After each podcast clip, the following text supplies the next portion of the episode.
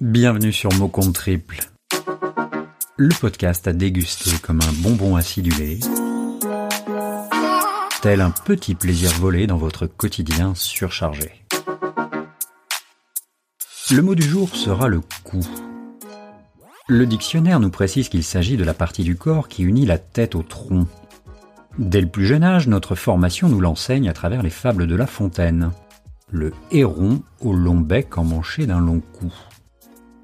Mais tordons le cou à cette vision car cette expression s'y est aussi à la girafe. À moins que ce ne soit le coucou qui pour la première fois nous ait fait penser à ce mot. Mais l'usage de cette partie du corps par la langue française ne s'arrête pas là. Et on va voir combien l'amour y est également associé.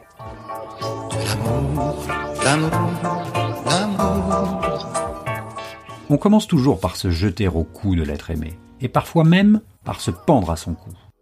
Alors qu'il soit un bon coup ou pas, il se peut souvent qu'on termine cette idylle en échangeant quelques mauvais coups, ou alors en se mettant la corde au cou. Avant d'en arriver à de telles extrémités, prenons le temps de nous radoucir grâce à la musique.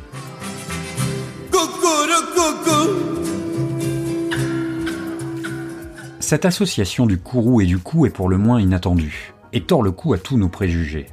Poursuivons ici notre étude de cet amour qui nous submerge et nous met parfois dans l'eau jusqu'au cou, au point de ne plus nous en sortir. Si tel est le cas, ne soyez pas casse-cou et prenez vos jambes à votre cou. Car tout à coup vous réalisez que tout ceci a un coût. Qu'il soit financier ou au moral, il se peut que vous portiez sur votre cou la trace du coup. Je pense bien sûr au suçon savamment placé par votre partenaire pour marquer son territoire. Pour le coup, vous êtes inquiet et à coup sûr, vous vous demandez si tout cela vaut vraiment le coup. Comme nous sommes pour la paix des ménages, nous ne saurions mieux vous conseiller que de frapper un grand coup et d'éviter les coups dans l'eau pour réagir et vous défaire de ce coup fourré. Alors avant de succomber à votre prochain coup de foudre, souvenez-vous bien de cette phrase de La Fontaine. Amour est un étrange maître, heureux qui ne peut le connaître, que par récit, lui, ni ses coups. Voilà, c'est tout pour aujourd'hui. Ce joli mot est l'œuvre de Bernardo de Zorro.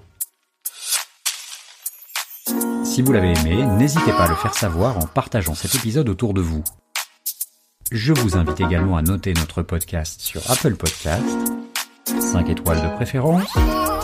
Cela nous aide à rester visibles et à faire connaître ces petites chroniques. Je vous dis à très bientôt pour un nouveau mot.